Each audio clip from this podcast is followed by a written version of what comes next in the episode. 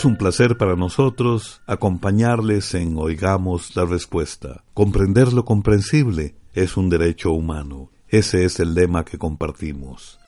Descubra en el programa de hoy cómo se pueden calmar los calambres en las piernas. Además, desde Bonanza, Nicaragua, nos consultan sobre qué es bueno para tratar la caspa. Y entérese si realmente el río Amazonas es el más ancho del mundo. Acompáñenos en esta nueva edición de su programa Oigamos la Respuesta.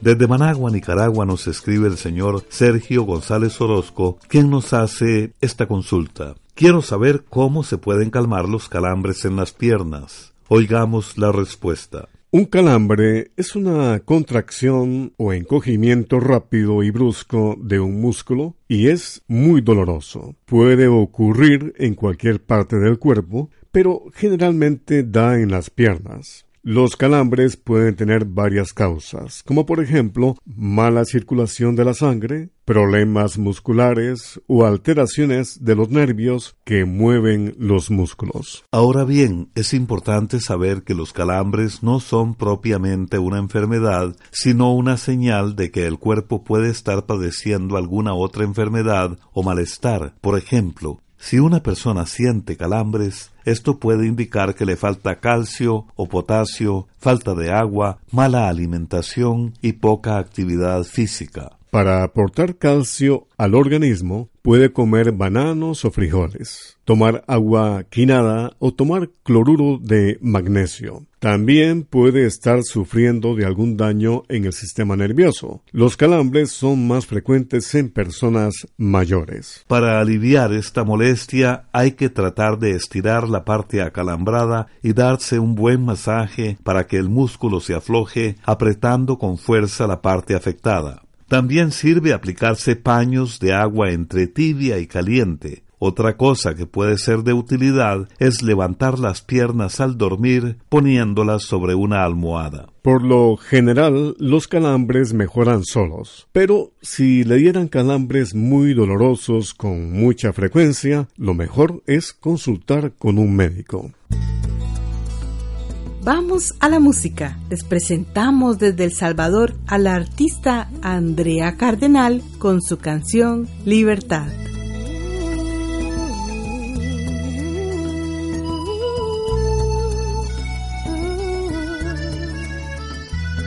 No quiero saber que esto es el final. No quiero vivir todo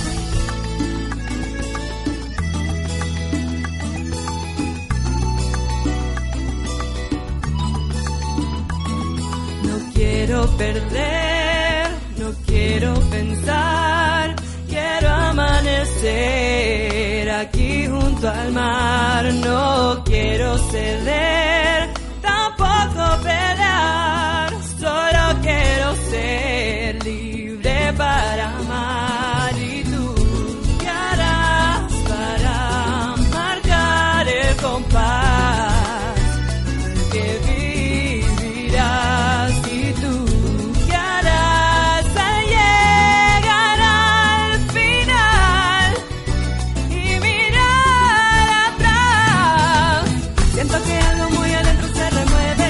Para mí el sol sale aún cuando llueve. Voy a seguir luchando por lo que quiero. Para sentirme viva y aquí te espero.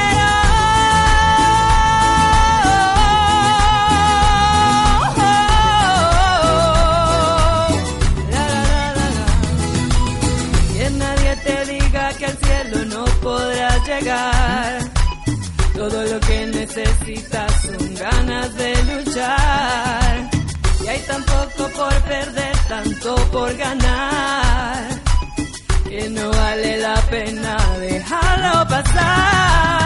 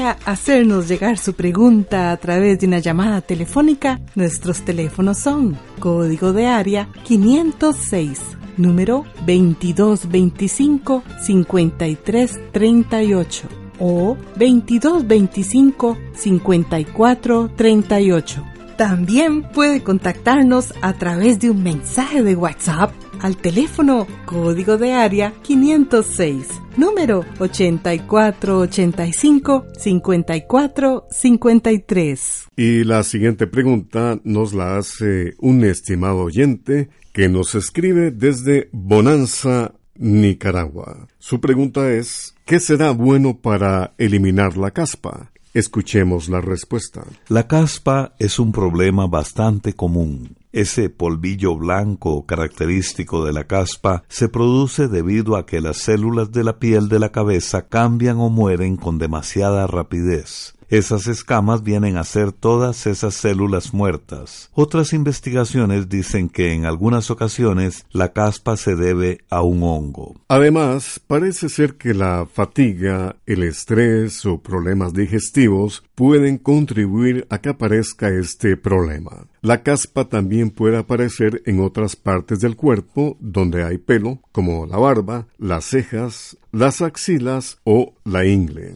La mejor forma de evitar la caspa es usando todos los días un champú anticaspa que debe permanecer en el pelo de 5 a 10 minutos antes de lavarlo. Algunos médicos dermatólogos aconsejan también aplicarse aloe, la caléndula o la vitamina E que reducen la inflamación de la piel. Además, se recomienda usar agua tibia para lavarse el cabello y agua fría para el enjuague final. Así se activa la circulación de la sangre y se fortalece la piel del cuero cabelludo. También le diremos que para combatir la caspa a veces da resultado aplicarse yogur natural como acondicionador y enjuagarse con un cocimiento de romero, de ortiga o de tomillo. Otra forma sencilla y casera de combatir la caspa consiste en mezclar 6 cucharadas de vinagre con 3 cucharadas de agua tibia. Esta mezcla se aplica en la cabeza con un algodón y se hace un masaje. Luego se enjuaga y lava bien el cabello.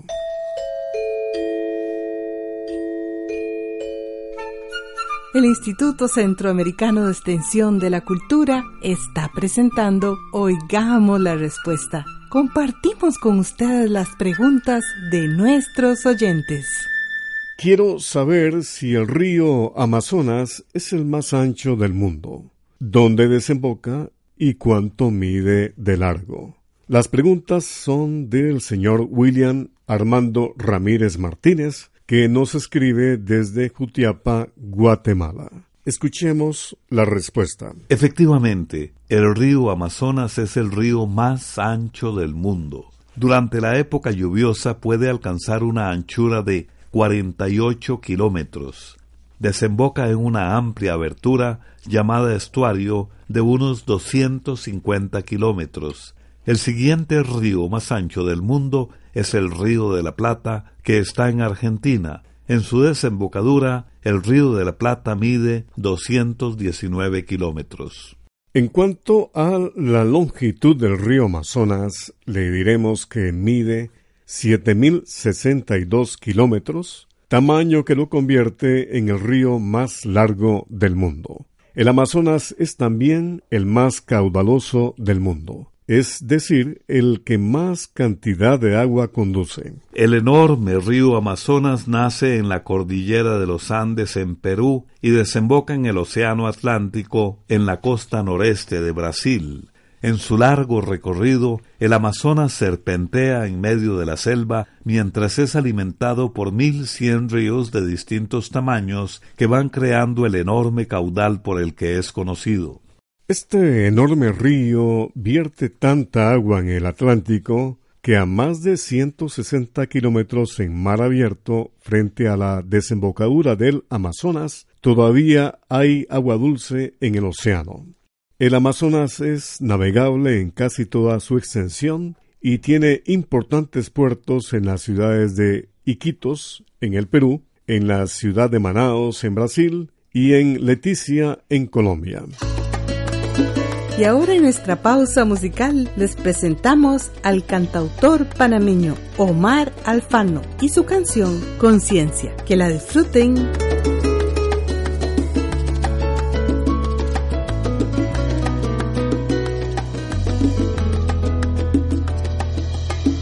Ella tiene la magia de un instante de amor, su mirada un toque de misterio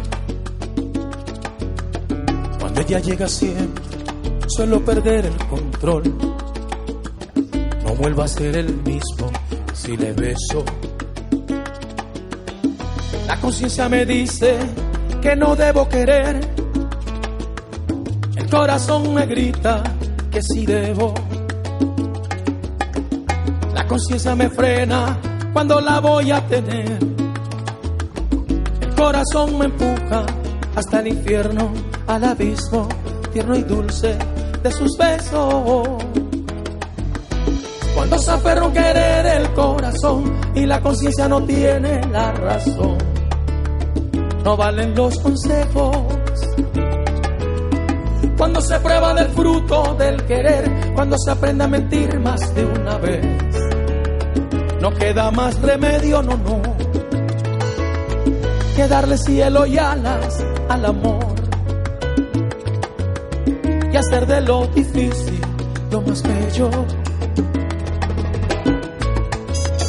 La la la la la la.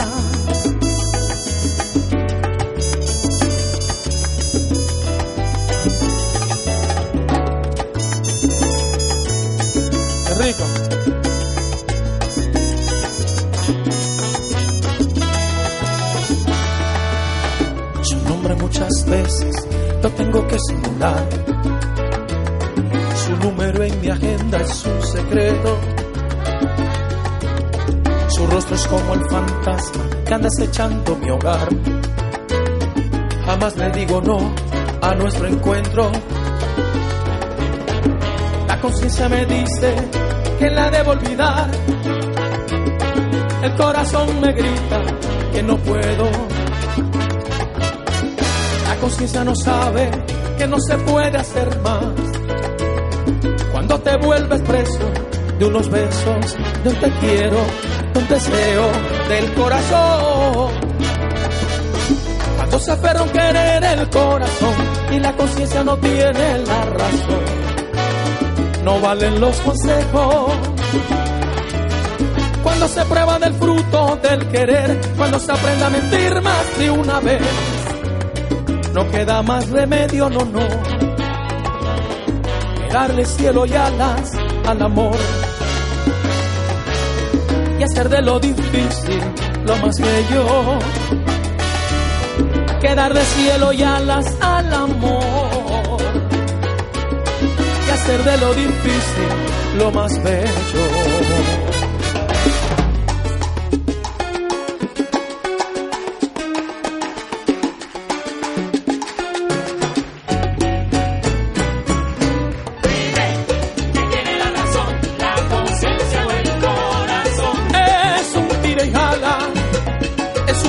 Besito es un apretón. ¿Quién tiene la razón? La conciencia o el corazón. Amor es un algo sin nombre que obsesiona al hombre por, por una mujer.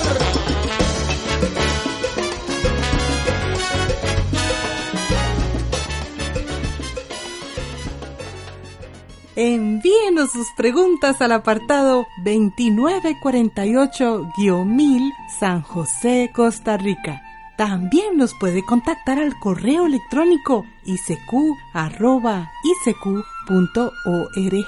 o encuéntrenos en Facebook como Oigamos la Respuesta. ¿De qué vienen las hemorroides? Es la pregunta que nos hace el señor Fernando Aurelio Vázquez. Él reside en Masaya, Nicaragua. Oigamos la respuesta. Las hemorroides o almorranas, don Fernando, son venas que se hinchan o se inflaman en la región del ano.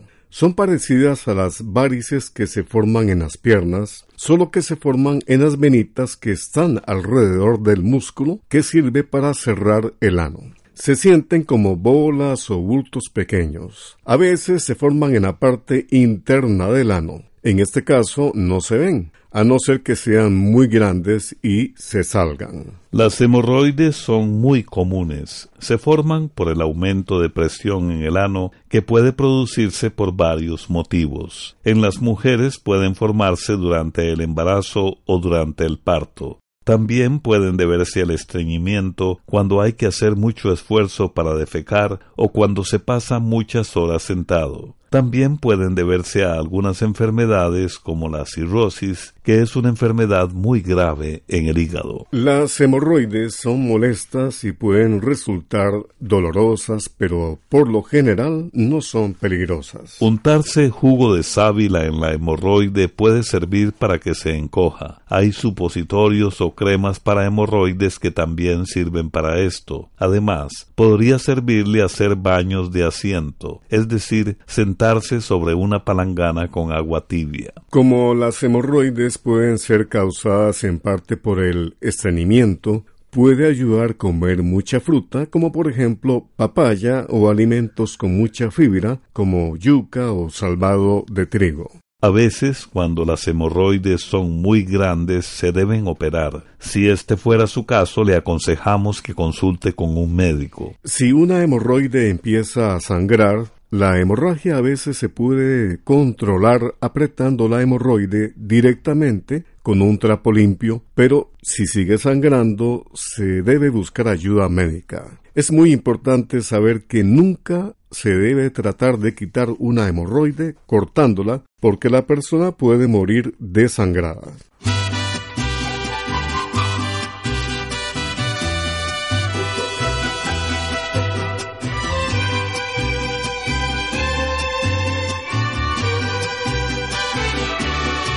Te he prometido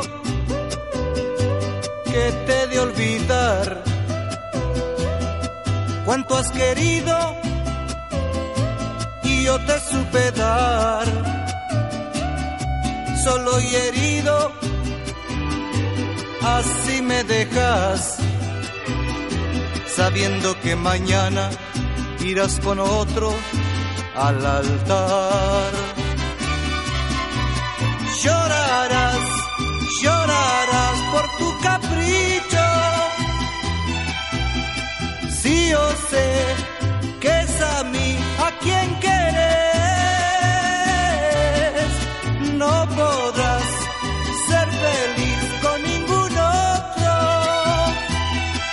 pues conmigo conociste el amor, sí, el amor, el amor.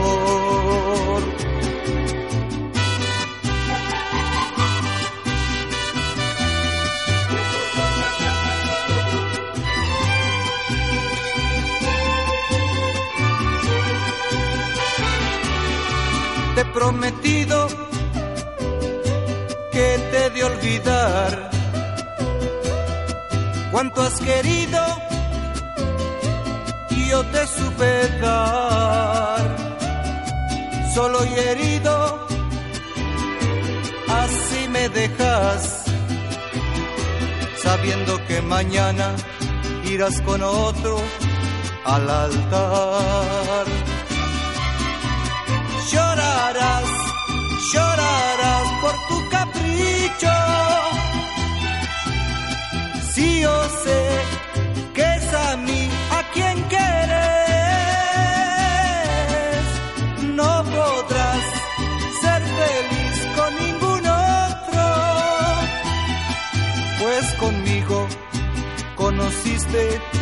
El amor, sí, el amor, sí, el amor. Y para cerrar el programa de hoy, les presentamos el artículo del almanaque Escuela para Todos del año 2004 titulado Blancura que daña.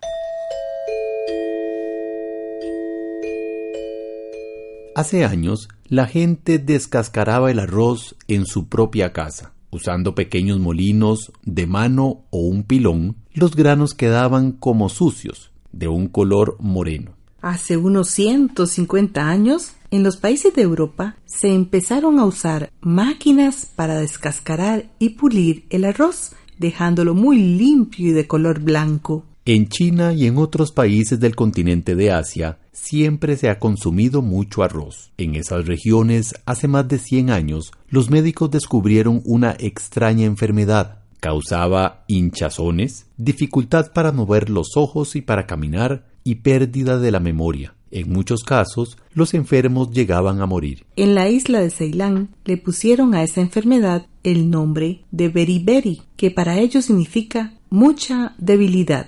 Y ese fue el nombre que le quedó. El beriberi fue un gran problema para los médicos. Nadie podía averiguar de dónde venía ni cómo curarlo. En ese continente existe una isla muy grande que se llama Java. Esa isla había sido ocupada por el ejército de Holanda. En el año 1886, el gobierno de Holanda tuvo que enviar a un grupo de médicos, pues muchos de sus soldados estaban muriendo de beriberi. Entre los médicos que llegaron a Java había uno muy joven, Christian Eichmann. Él creía que el beriberi era causado por una infección y para probarlo trató de infectar unas gallinas usando sangre de los soldados enfermos. Sin embargo, por más que trató, no pudo lograr que las gallinas se enfermaran. Pero entonces sucedió algo curioso. Un día, todas las gallinas comenzaron a enfermarse. Los síntomas que presentaban las aves eran parecidos a los del beriberi. Murieron casi todas. Algunas que el doctor no había tratado infectar también murieron. Y semanas después algo le sucedió a las pocas gallinas que aún quedaban vivas, pues de repente se curaron. El doctor Eichmann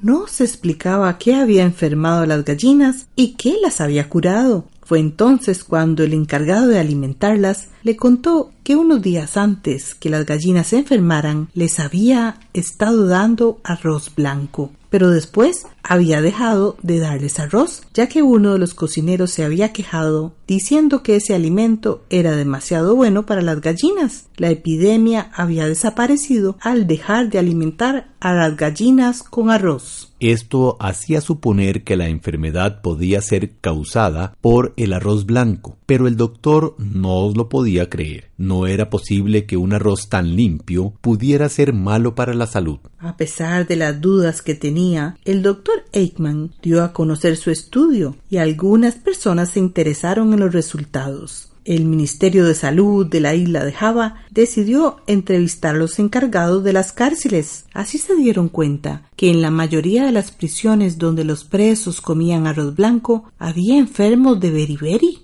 En cambio, donde se comía el arroz moreno no había enfermos. Entonces se prohibió alimentar con arroz blanco a los prisioneros, lo que mejoró la salud en las cárceles. Pero aún el misterio no estaba resuelto. Años después, en 1912, otro doctor, en Londres, experimentaba con palomas enfermas de beriberi y conseguía curarlas alimentándolas con el pellejito oscuro que cubre los granos de arroz. Según este científico, en la cáscara del arroz había algo que curaba la enfermedad. Bautizó ese algo con el nombre de vitamina. En estudios más avanzados en los laboratorios lograron encontrar esa sustancia. es la vitamina B1, también llamada tiamina. Esta vitamina se encuentra en muchos alimentos, como las carnes, las frutas, las verduras, los frijoles y la cáscara del arroz. El arroz que la mayoría de nosotros comemos es un arroz blanco pulido que casi no tiene vitamina B1.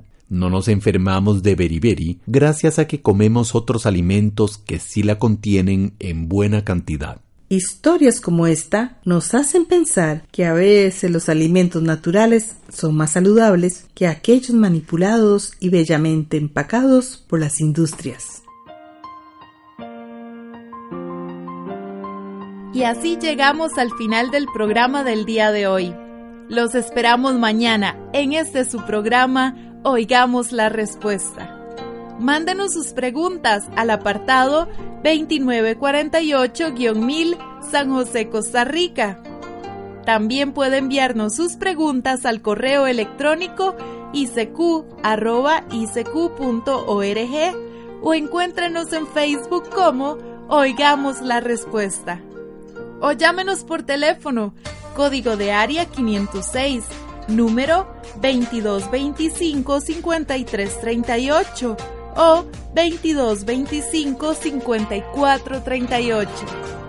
Recuerde que comprender lo comprensible es un derecho humano.